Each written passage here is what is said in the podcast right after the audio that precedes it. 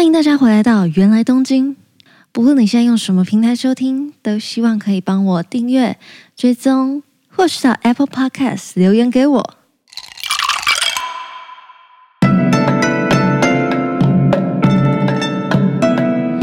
おかえりなさいませ。在东京生活，你在那边是住在哪一边？哪个区啊？我第一次 去交换的时候住宿舍，宿舍在。都靠啊，江户川，江户川偏东边，靠近千叶。嗯哼。第二次我住在中野，中野区的中野。对啊，东京也真的蛮大的。对 对，这两个地方哎，距离很远。对啊，我据说那边就是，就比方说跟男朋友约会，然后在那边男生通常不会送女生回家，因为那个距离都太远了。我听说是这样的。哦，我是。没有遇到这个问题，好，没有关系。对。你在当然像我们像我个人啊，我比较当然我喜欢逛博物馆，然后我也是那种比较喜欢一些文青的场合。嗯、呃，那你觉得东京有哪些文青的场合其实还不错呢？就是你自己觉得就是哎，像我们这种不太喜欢太挤的，不太喜欢太热闹，喜欢找个地方静静的吃个蛋糕，喝个咖啡，拿个 Mac 那边装文青也可以这样子。这真的是问到了原来东京的主调了。对，芫来东京就是这个风格的路线，就啊。安静，最好不要太繁华，嗯、呃，然后又可以装文青。然后呢，我你是真的文青，我是装文青。我那时候去到日本进行的一件事情，就是我第一次去交换，呃，刚好很巧的遇到一个很好的朋友，她是一个日本女生。嗯、然后我们就约每个礼拜三下午下课之后一起去挖掘一间咖啡店。但是通常他都会，因为我是就是来者是客的感觉，所以他就会陪着我去我想去的咖啡店。然后我通常也都是找一些他在巷弄里面的那种，呃，安静，然后在地居家感很强的那种在地感很强的咖啡店去。然后后来就发现东京很酷，它就是在每一个地方，你不要说文青，它是个很大词，但是每个地方都有一种不一样的文青。嗯，怎么说呢？文青还有点分类哦，就像你你讲文青，第一个我想到就是青城百合，这已经是被大家。讲到烂的文青必去，清澄白河。台场在北方一点点的地方，对不对？对对，那边就靠着河边嘛，这样。嗯，那边有一个青藤庭园，嗯哼，那个很漂亮的庭园。然后那一带就是，自从好像是自从蓝瓶咖啡在那里开了之后，那里就变成一个咖啡集散地，很多有有那种其他国家来的咖啡啊，或是或是其他自己日本人自己开的咖啡店。嗯、总之，那里就是一个。我一出我一出站，觉得天哪，这个街道太漂亮了。然后那里氛围真的很棒，这就是如果你是那种呃生活感觉还不错，就是比较比较，我觉得比较没有那么穷学生的一个范围。对，穿衣风格哦，对，我们在讲穿衣风格。这里的穿衣风格，我觉得比较偏嗯、呃、洁净、大地色，呃棕色调，对，就不会太强烈。对对，然后一整个人看起来安静飘飘的。嗯。这里来到这里适合喝咖啡，然后少人数的聊天，嗯，然后或看书，这样，这种地方就是比较懂那种那种舒适的步调，嗯，慢慢来，一切慢慢来，对对。讲到这个，你觉得我台北的文青是长什么样子？台北文青就是，我觉得台北文青有有一部分跟听团仔有点重合。怎么说？台北文青，我我想象中的就是会。穿一些古着，嗯、然后宽裤、帆布包哦，这种感觉。对对对，然后会去一些独立的咖啡店，那上面还贴着一些、哦、一些就是标语，嗯、就是一些饭盒啊，怎么怎么之类的那种、哦、那种标语。对对对，独立书、独立咖啡店或独立书店那种感觉。对，那个我自己觉得啦，我觉呃，就是说台台北的文青呢，就是去一家咖啡店，然后一定一个人，然后选那个靠窗玻璃窗的位置，然后一个 Mac 打开来，在那边打字，旁边放一本书，点一杯咖啡，这是我这是我心中的形象。哎，靠窗的位置我很爱，我很爱靠边的位置。对对对，去咖啡厅就是阳光很阳光很明媚这样子。我不一定要靠窗，但我一定要靠边，就是我不喜欢坐在那个。很空旷的中间。哦，对，我其实我也是这个 style 的人，感觉就是可以小声聊天，不会让人家知道，对不对？你离真文青其实不远。哦，终于我的假文青的身份终于被认同了，快要被洗白了。对，很高兴。对啊。然后还有别的文青，比如说像，因为我之前念书在法政大学，那里就是神乐版。嗯哼，最靠近的就是神乐版。神乐版也是一个我很喜欢的地方，因为呢，我觉得日本街坊都有一些特别的地方，像像刚刚青城白河就是大概那个模样嘛。因为神乐坂这边它就很异国风，嗯，它有点欧风。它是不是有点像是？哎，你有看过《银魂》吗？对不起，没有看过，好，没关系，我们没什么话聊。对，对对对，没关系，没关系。对，我记得那边神乐版好像跟江户时代有点关系，哈。对对，在那边就是算是有一些比较老的调调性在那边。对，我熊熊的忘记那个，我记得我之前还做过调查，但我忘记忘记之前的故事，但是。我现在有印象，就是那边有很多，就是你转到巷子里面去，那里有很多很厉害的餐厅，是这种比较贵，然后比较有一点社经地位，可能中年人呐、啊、会去的那种很厉害的日料，或是一些餐厅，米其林餐厅之类的。嗯、然后同时又因为好像那里有一个日法学院吗？是一个法国的学院，然后造成那边就有一点哎。法国的东西有一些，日本传统东西有一些，就有点文化融合的感觉。所以我在神乐坂走，一直觉得，哎，这是一个两种文化的冲击。嗯，嗯我记得我当时去的时候啦，因为我自己也有去那边，嗯、那边就是它不像银座那么的现代，但是它又有一点那个。呃，因为它早期在大正时代那个时候，好像是那种呃花街了。对对对对对，我想起来。对对对。然后，但那个时候也是有很多有名的作家，也都是在那附近出没了，是夏目漱石那些。对啊，我觉得那就是一个很有趣的一个时代。当然，现在好像是好像就随着。就我们讲说三手线通了嘛，嗯、对不对？大家人可能都往那种比较现代的方法移，现代的方向去移动了，嗯嗯嗯，这样比较可惜一点啦。不过那边其实还是很棒。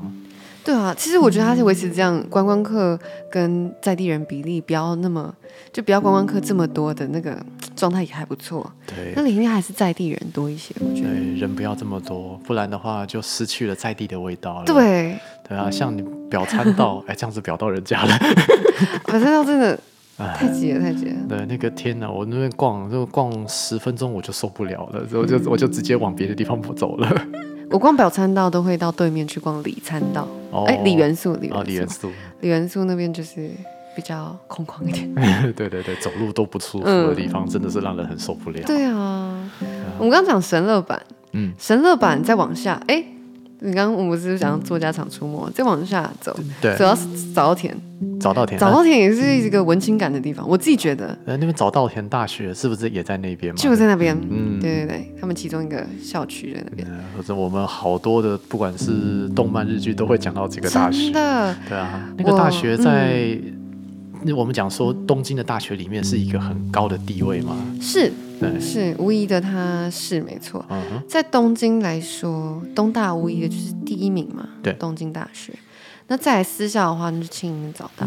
嗯哼，嗯，对啊。那早稻田大学，你自己在那附那一带啦，你自己觉得感觉是什么样子？我觉得去那里就有一种变聪明的感觉。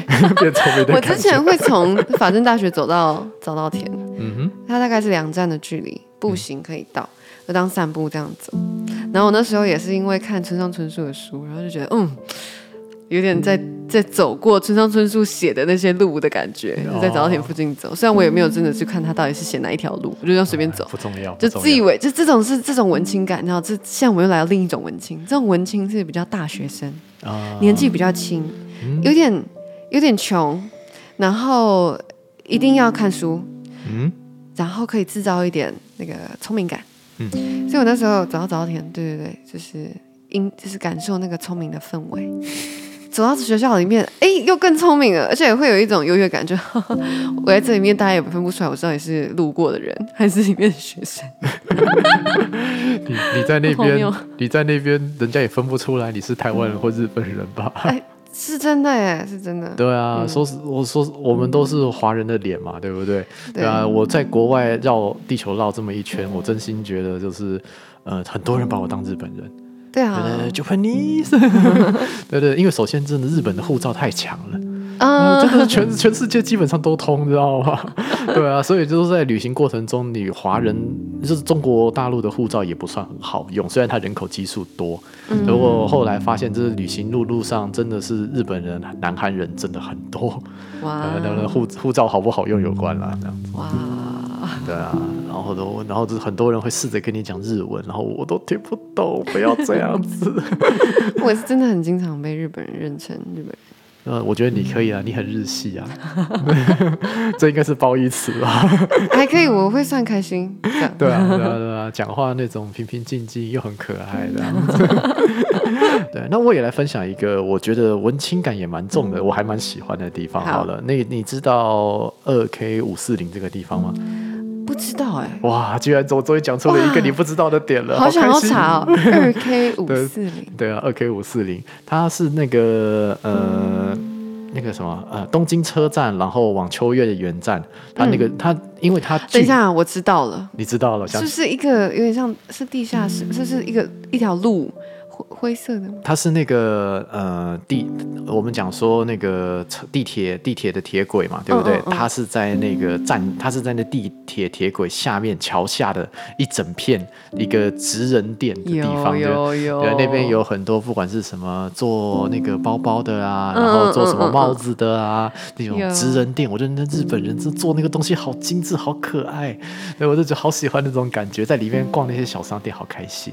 对，我觉得日本有一个魔力，就是我觉得他们的文创品很很走得进日常生活。对啊，我觉得在台湾的文创还是会让人感觉有点高端不好入手的感觉，有点像是在往艺术的方向做了。但是实际上，我觉得真的要做商品，还是要回归这是设计，然后帮大家解决一个问题啊。对，所以我在逛日本文就是文创品的时候，我也发现日本人的那个。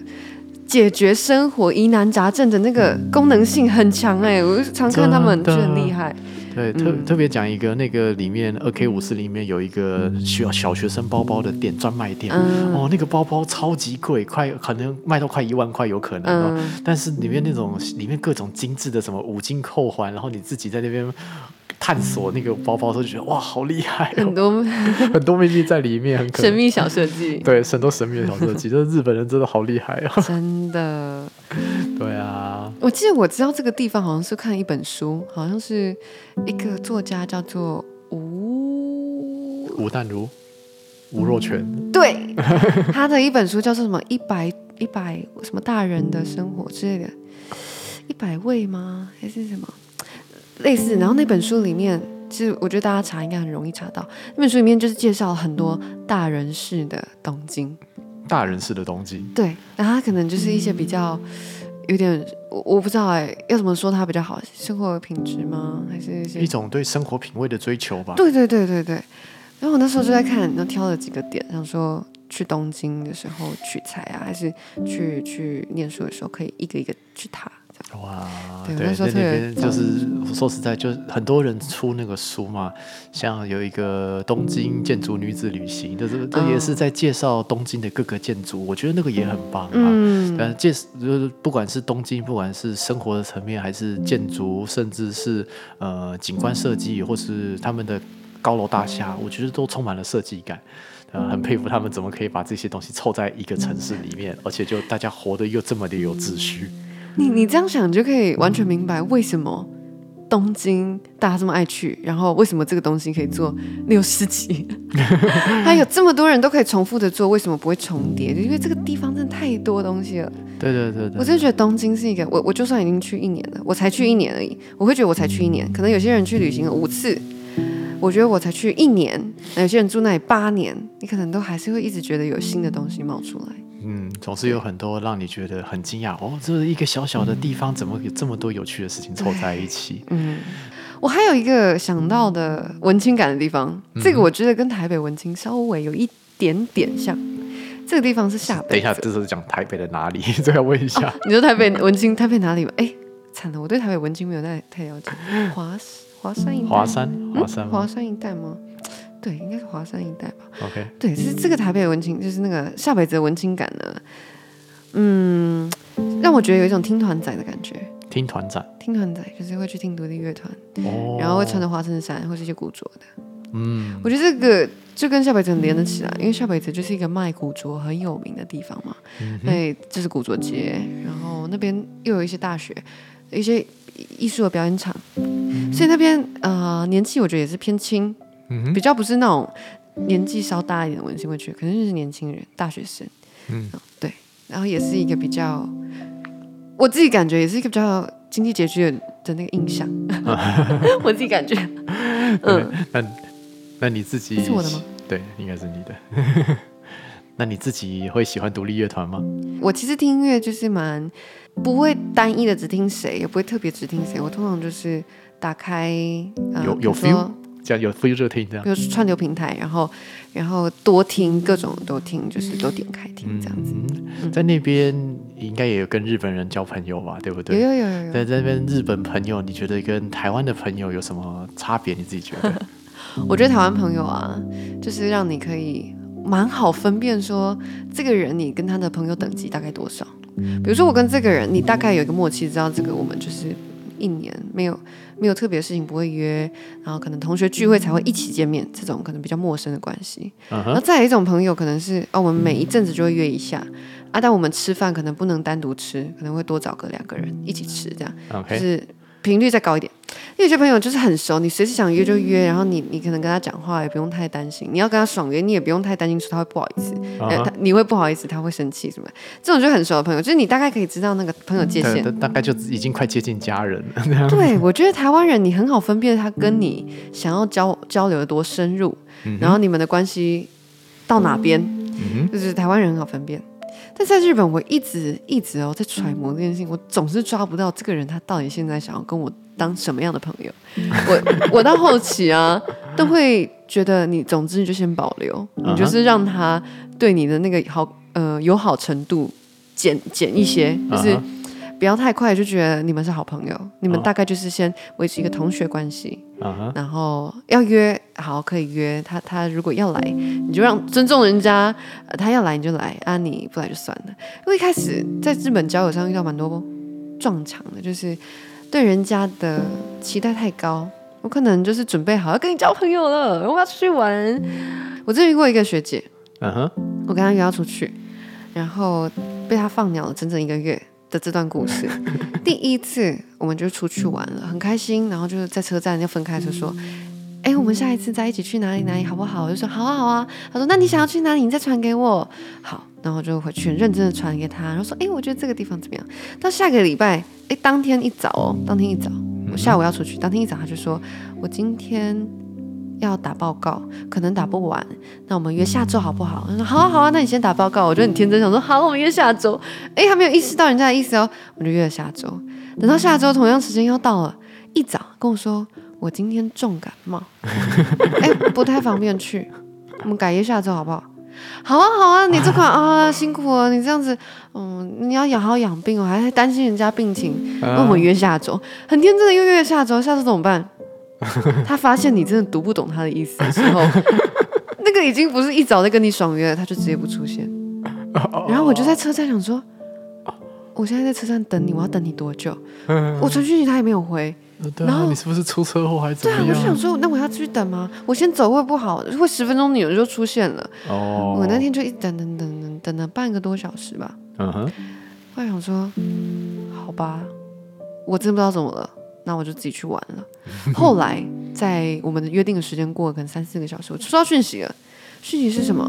我忘记内容是什么。总之最后一句他说：“我跟你改约下周好不好？” 我这次终于懂了。啊、然后我就传个贴图哈，就没有再主动跟他约下周了，就是等他自己。所以我后来跟日本人交流都是秉持着一个场面话讲完，就是哦，我们约好啊好啊，场面话讲完不抱期待，等到人家真的。邀约很确定的精确时间要去哪里，那主动的提出这个邀约的时候，嗯、我再依自己的情况赴约。嗯，这我们讲说这个叫做读空气吧，这个在日本是一个很难的技能，对不对？我觉得算是一个可以蛮值得学一下的，蛮值得学一下。但是在台湾，我们就应该是大家比较习惯直接一点嘛，就是对对嘛。真如果你说真的是有事不能来什么的，对啊，对啊，那 OK 啊。如果当然我不否认有一些就是。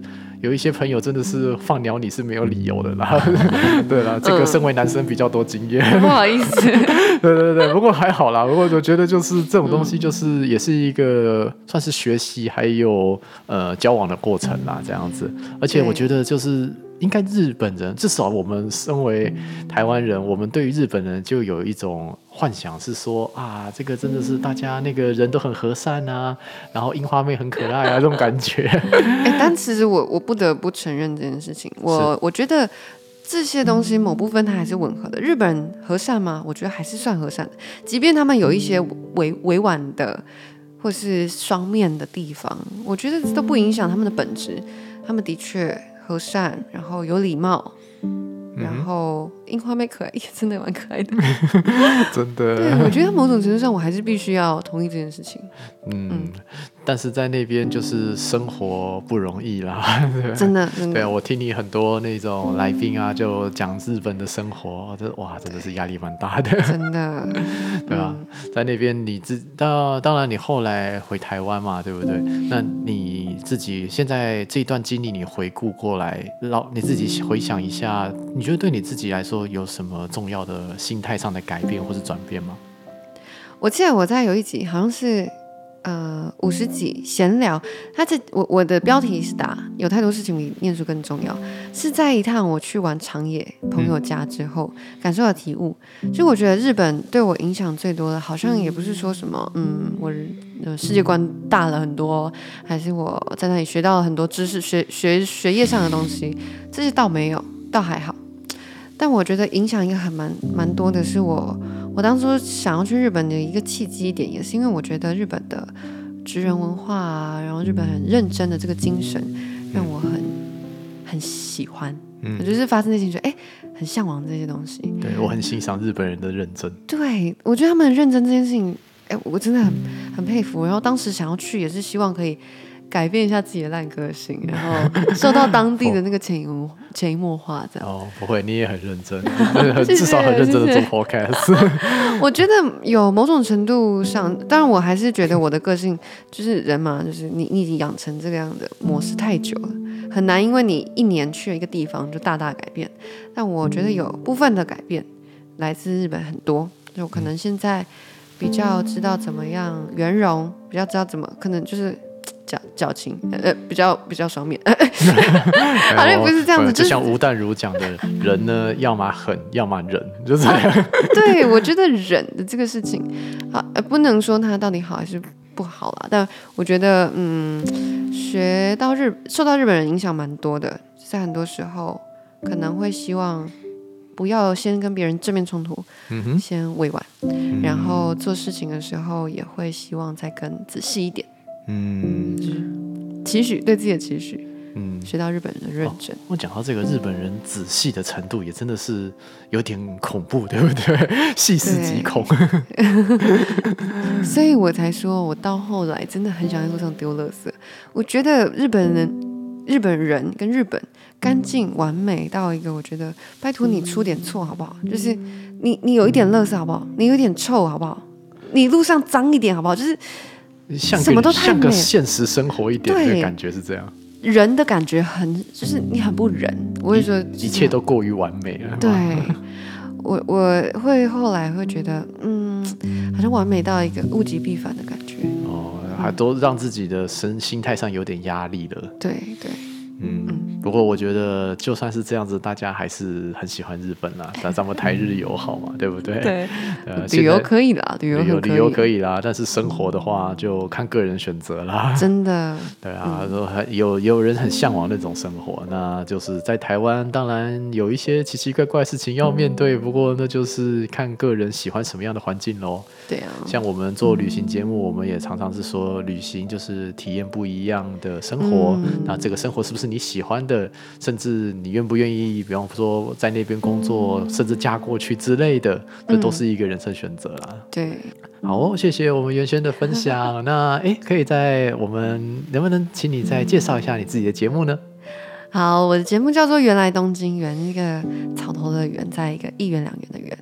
原来东京里面分享的主要是以我那时候去到东京交换的那一年的留学生活为背景，然后有讲留学，有讲一些工作，然后有讲旅游，然后也讲一些故事分享，这样子。我邀请蛮多来宾来。介绍大家心中的日本，心中的东京。我心中的东京。呃，对，这很重要。好的，如果那相关的连接我会放在资讯栏下面，而且我觉得还要特别讲一下，我们的元轩呢啊，不止可爱漂亮，声音好听，最重要的是什么？他唱歌很好听。如果有兴趣的话，那个 Instagram 稍微可以追踪一下，听听他唱歌的声音。谢谢大叔，谢谢大叔。OK，好的，那我们的节目差不多到此告一段落了。嗯、谢谢各位听众的聆听，在这边跟各位听众说声再见喽。谢谢大家连续两集听完了跟大叔故事青旅的要叫联名节目吗？他开始合作他开始合作，他开始合作。希望大家之后也继续来收听《芫来东京》。那我们下周见，拜拜，拜拜。